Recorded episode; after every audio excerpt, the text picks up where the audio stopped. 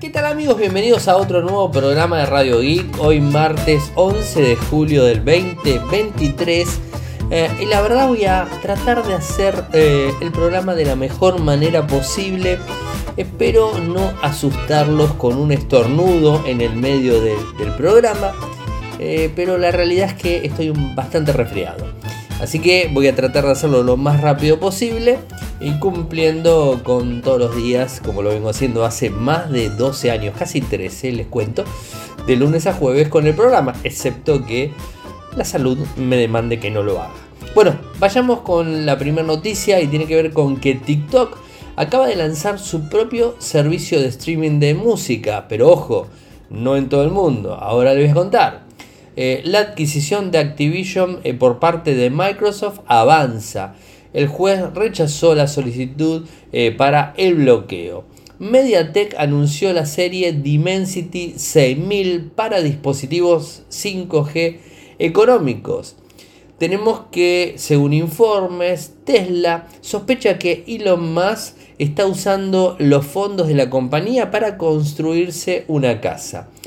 La otra noticia del día tiene que ver con Nothing Phone 2, eh, que inclusive llega a Estados Unidos a partir de los 600 dólares. Y el otro tema es relacionado al Samsung Galaxy S21 Fan Edition que fue relanzado con el chipset Snapdragon 888. Un muy buen chip. Eh, como habrán visto, hoy no subí ningún video del día, más allá de que tuve un montón de trabajo eh, complicado, más allá de todo eso, no anduve muy bien y, es por eso que no he subido. Eh, pero mañana les prometo que van a tener la dosis diaria de videos. TikTok, eh, bueno, lanzó su propio servicio de streaming. Al parecer no quiere quedarse fuera de, de esta historia y competir, por supuesto, con Apple Music, Spotify. Pero me parece que lo está haciendo de una manera bastante tibia porque en principio está solamente disponible hasta el momento al menos en Brasil e Indonesia. La verdad no entiendo por qué en esos dos lugares y no en otras partes del mundo. Eh, esto lo que va a brindar a los usuarios es acceder no solamente a la música, sino también eh, personalizar los TikTok que se vayan subiendo, ¿no? Incluso hay una función integrada muy similar al clásico Shazam, ¿se acuerdan? Que esto permite eh, y ayuda a identificar, canciones que se escuchan en público en general. Eh, es una manera interesante de avanzar hacia otro modelo de negocios, ¿no? Tiene un precio alrededor de 3,49, yo no sé si son 3,49 reales eh, y después eh, algo así como 3 eh, pesos, pero no, sé tampoco la moneda de Indonesia, sí los reales de Brasil. Eh, pero evidentemente no es tampoco tan tan caro. por otro lado tenemos que TechCram preguntó si había planes de lanzar este servicio en Estados Unidos. Eh, y que al parecer no tienen ningún tipo de plan contemplado. Así que bueno, estaremos atentos eh, y ver cómo avanza esta situación y este lanzamiento. Creo que Spotify es el dueño del streaming de, música y Apple Music, por supuesto, para los usuarios de Apple. Eh, pero creo que, creo que Spotify le viene ganando muy de lejos en todo el mundo. La adquisición de eh, Activision eh, por parte de Microsoft eh, avanzó cuando el juez rechaza la solicitud de medida cautelar de la FTC. Bueno, recuerden que se había rechazado esto en donde Microsoft iba a comprar Activision Blizzard por 68.700 millones de dólares. Eh, y bueno, tanto Microsoft como Activision eh, dijeron que abandonarían la exitosa fusión si la jueza eh, Jacqueline Scott Corley concedía la orden judicial. ¿Qué es lo que dijeron? Nuestra fusión beneficiaría a los consumidores y trabajadores permitirá la competencia en lugar de permitir que los líderes del mercado arraigados continúen dominando nuestra industria en rápido crecimiento. Así lo dijo el CEO de Activision Blizzard, Bobby Kotick, en un comunicado. Eh, por el otro lado, dijeron, estamos agradecidos con el Tribunal de San Francisco por esta decisión rápida y exhaustiva y esperemos eh, que otras jurisdicciones continúen trabajando para lograr una resolución oportuna. Así lo dijo el presidente y vicepresidente de Microsoft, Brad Smith, donde además suma, como hemos demostrado constantemente a lo largo de este proceso, estamos eh, comprometidos a trabajar de manera creativa y colaborativa para abordar las preocupaciones regulatorias. Recuerden que la FTC eh, presentó una demanda para bloquear esta fusión el pasado diciembre del 2022 y hubo una audiencia fijada para el 2 de agosto. Sin embargo, eh, la fusión tiene como fecha límite el 18 de julio por lo que Microsoft y Activision eh, Blizzard están ansiosos por cerrar el contrato para ese entonces. Así que eh, al parecer se va a terminar cerrando esa fusión. Interesante, por supuesto. Recuerden que eh, muchas empresas como Sony no estaban muy contentos con la fusión de ambas compañías, pero bueno, al parecer termina ganando la gente de Microsoft. MediaTek, digamos, este el fabricante de microprocesadores ARM eh, para smartphones y tabletas taiwanés anunció la nueva serie Dimensity 6000, que vendría a ser un micro de gama media con tecnología 5G y que por supuesto es accesible, ¿no? Esto es algo eh, muy, muy, muy lógico en cuanto a los productos. Em, el Dimensity 6000 para dispositivos 5G eh, realmente es bastante accesible y el Dimensity 6100 Plus ofrece conectividad 5G sub 6 eh, GHz sin gastar mucho dinero. Eh, lo más interesante de este micro es el modem 5G mejorado que admite el estándar 3GGP versión 16 soportando la portadora 12C ¿no? de hasta 140 MHz. El SOC también tiene tecnología Ultra Safe para lo que tiene que ver eh, con consumo de energía 3.0. Eh, y lo que dice Mediatek es que reduce significativamente el consumo de energía. Según Mediatek, la tecnología patentada reduce el consumo de energía en el 5G hasta un 20% en comparación con otras soluciones disponibles en el mercado.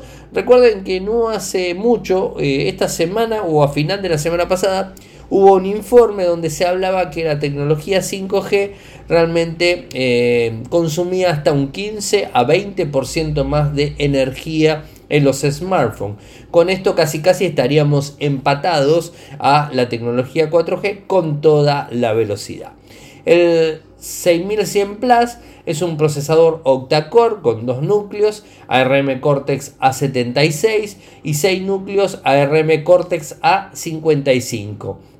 El chip, además de, de la tecnología 5G, permite tener una cámara de 108 megapíxeles, eh, capturar video en 2K a 30 frames por segundo, eh, activan cualquier tipo de cámaras, tanto frontales eh, como traseras.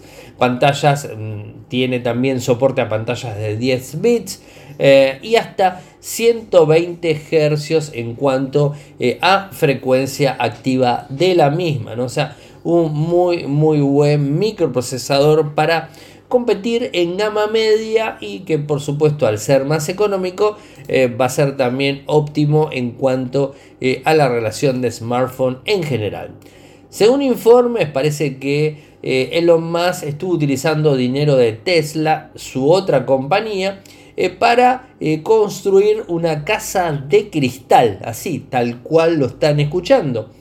The Wall Street Journal afirman que la junta de Tesla eh, está, digamos, este, investigando sobre preocupaciones en donde Elon Musk podría estar usando fondos de la compañía para construir cerca de la Gigafactory eh, del área de Austin, eh, apodado Proyecto 42, que se cree eh, esta iniciativa involucra una compra de millones de dólares en vidrios especiales eh, y esto eh, cubriría suficientemente todo lo que es este, la casa en general.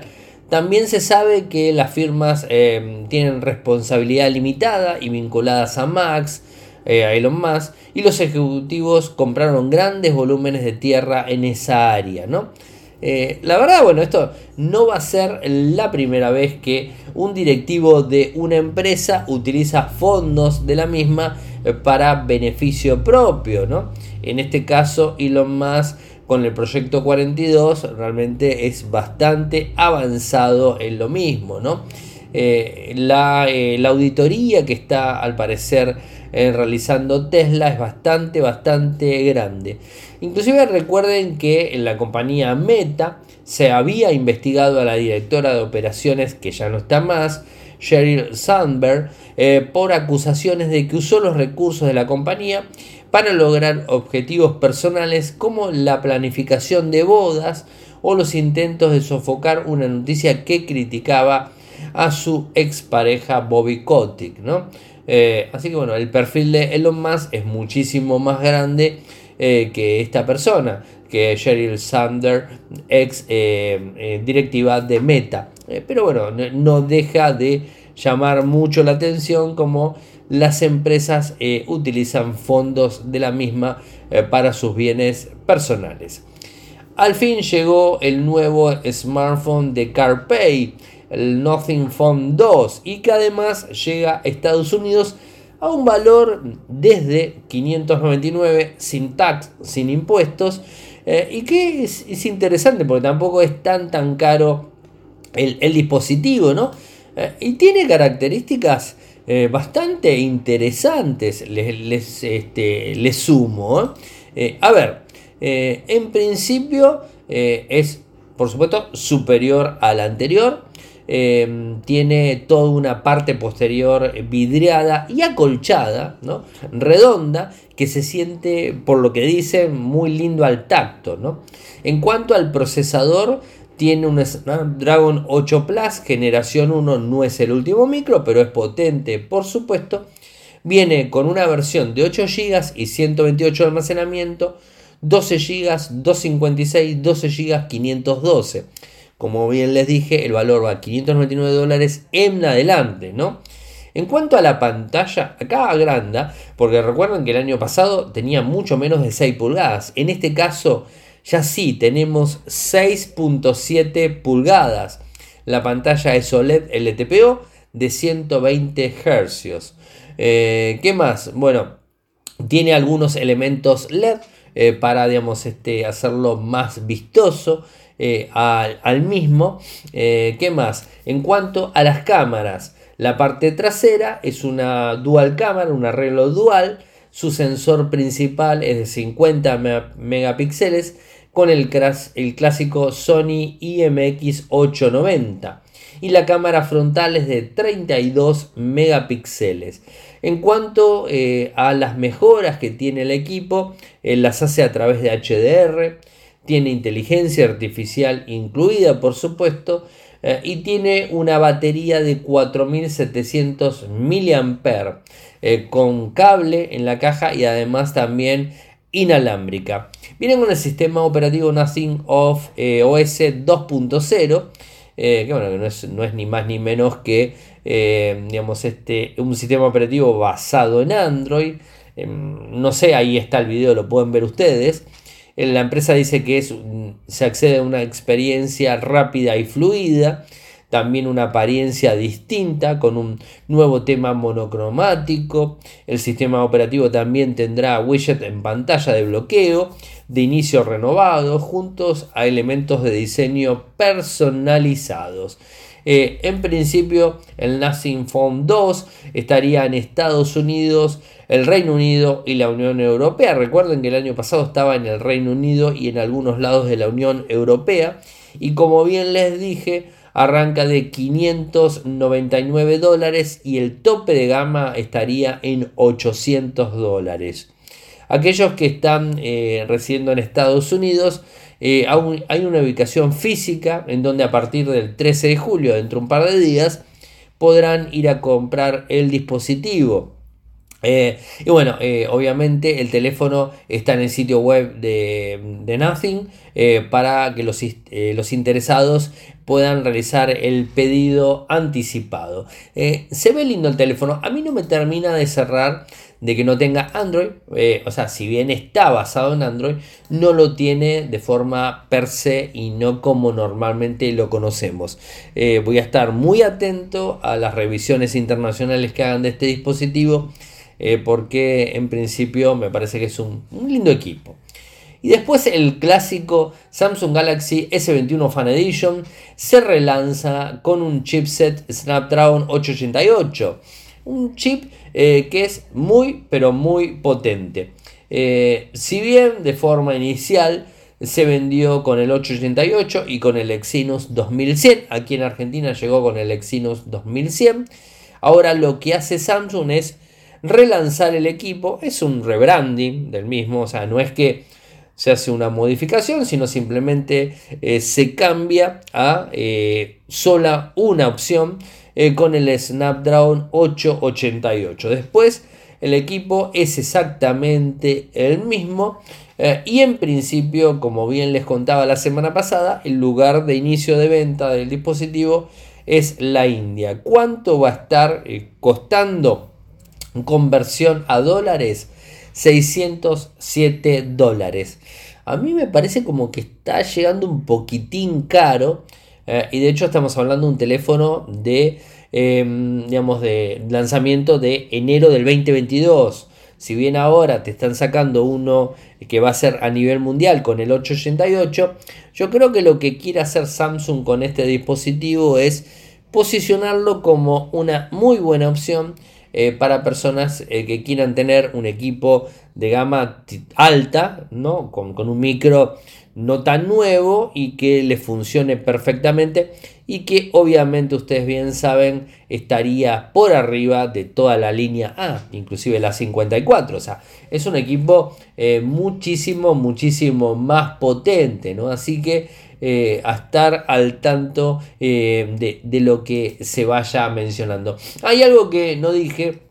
Y es que Google está probando su chatbot médico de inteligencia artificial en la clínica Mayo en Estados Unidos. Esto lo informa la gente de Wall Street Journal, eh, en donde están utilizando Palm 2 eh, de la compañía que respalda a Bar, el rival por supuesto de ChatGPT. Ah, que de hecho les digo que hoy estuvo caído. ¿eh? No sé si, si lo vieron, pero ChatGPT eh, hará unas cuantas, bueno, en el transcurso del día, del día martes, estuvo caído a nivel mundial. No sé si les pasó. A mí me llegaron algunos reportes, pero bueno, hoy tuve un día bastante complicado, más allá de la congestión nasal y todo eso, más allá de todo eso, es como que tuve un día de, muchísimo trabajo. Eh, ¿Qué es lo que quiere hacer Google con esto? Eh, bueno, eh, ingresar toda esta experiencia y, bueno, sumarla a todo lo relacionado a la salud, ¿no?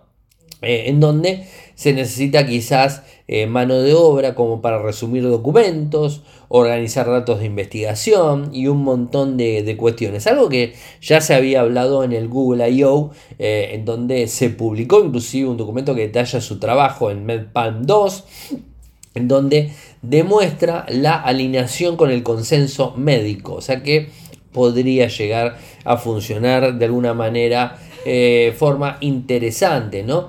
Em, veremos eh, cómo va avanzando. En un correo interno visto por Wall Street Journal, Google dijo que cree que el modelo actualizado podría ser de gran valor en países que tienen un acceso más limitado a los médicos. Bueno, esto yo ya lo hablé varias veces porque la inteligencia artificial nos permite, eh, bueno, nosotros no, a los médicos les permite tener acceso a determinada medicina, determinados conceptos, eh, determinados recursos, eh, que quizás si no tiene un experto en el lugar, la inteligencia artificial con un smartphone, por ejemplo, tomando una captura, tomando una foto, puede, por ejemplo, detectar tumores, o, lo que tenga que ver a nivel cancerígeno en la piel. Que esto, eh, digamos, es importante porque quizás en algún que otro lugar en donde no hay expertos oncólogos y de piel más que nada, yo les cuento ese caso porque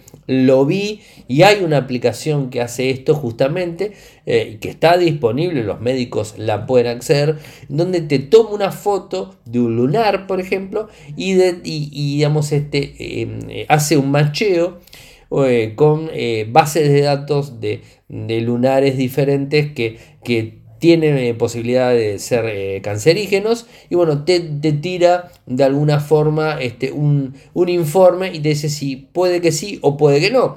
Y esto realmente le brinda a un médico que no tiene conocimientos o que está alejado de, un, digamos, este, un experto en oncología y de piel, y bueno, te tira una, una buena opción. A ver, yo les cuento esto porque lo vi, inclusive aquí en Argentina funciona, entonces me, parece interesante eh, ver que eh, para este tipo de cosas la inteligencia artificial es más, más que óptima. ¿no? O sea, creo que en ese tipo de, acciones eh, creo que es muy, pero muy bueno. Y antes que nada quería recomendarles hoy un podcast de, de Facu Arena, que bueno, que lo conocen seguramente. Los que me siguen hace muchísimo tiempo también lo deben conocer. Eh, él fue de alguna manera, podríamos decir, mi mentor en el mundo del software libre. Eh, y hoy y habló justamente, subió esta semana justamente un podcast y, contó su experiencia en, la escritura del el primer libro que escribió de Linux, algo que yo leí, que yo fui a la presentación en MP Ediciones en su momento. Em, eh, y bueno, en el, en el año 2000 eh, específicamente, Facundo tenía 17 años. Cuando se publicó el libro de forma oficial en las librerías, eh, Facundo cumplía 18 años. Y bueno, publicó su primer libro, después escribió otros. y bueno, empezó a contar un poco cómo gestar la publicación de libros. contó muchas cosas que bueno, a mí me, me llegan a la memoria porque Realmente a, Facu lo conocí en el año 2002.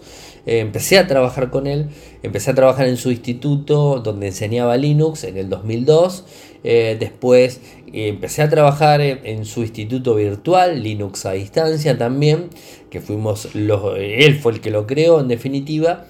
y después cuando salió la segunda versión de Linux User, bueno, empecé a trabajar con él eh, y bueno, ya escribía notas y, fue de alguna manera mi comienzo eh, en este mundo de periodismo, de comunicación, ¿no? Ahí arranqué en el año 2002, 2003, mejor dicho, 2002 arrancamos en el instituto, o yo arranqué en el instituto, y en el 2003 empecé en la revista a trabajar, escribir en la, en la user clásica, habla también de user, bueno, menciona muchas personas que obviamente las conozco, que tuve la, la grata oportunidad de conocerlas y que, y que compartí momentos y todo eso. Y bueno, con Facu recorrimos eh, muchos, este, muchos caminos, digamos, hablando y dando conferencias y eh, seminarios y clases, talleres de software libre y Linux eh, a lo largo de todo el país. Bueno, él obviamente venía de antes haciendo eso, después yo me sumé y entre los dos íbamos, casi siempre íbamos juntos y, dábamos las clases, ¿no? bueno, después él fue cambiando el foco, ahora se dedica a la creatividad, en el medio estuvo dedicado a la música, ahora sigue con la música, pero está con la creatividad.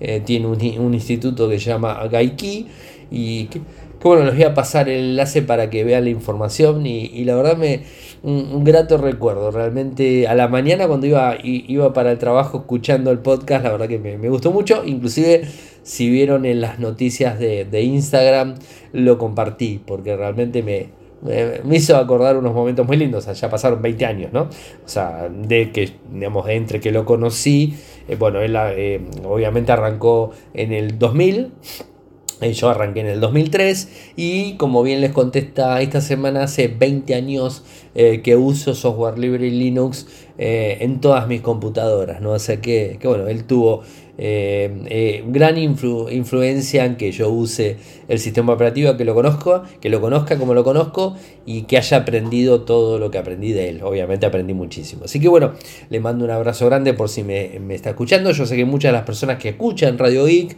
eh, lo conocen a Facundo, lo han visto, lo han escuchado en charlas algunos han seguido sus cursos porque viene dando cursos desde el año 2000. Eh, bueno, después dejó, ya el mundo del software libre lo dejó.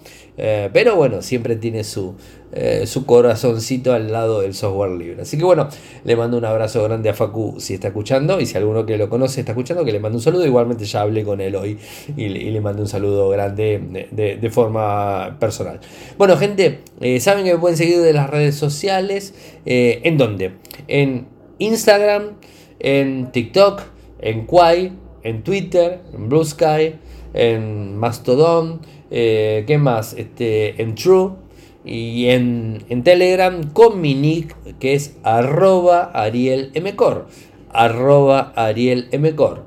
Eh, después en, lo que sería en Telegram, nuestro canal es Radio Geek Podcast. Nuestro canal en YouTube es youtube.com barra infocertec. Nuestro sitio web en Argentina es infocertec.com.ar. En Latinoamérica, infocertec eh. Muchas gracias por escucharme y será hasta mañana. Chao, chao.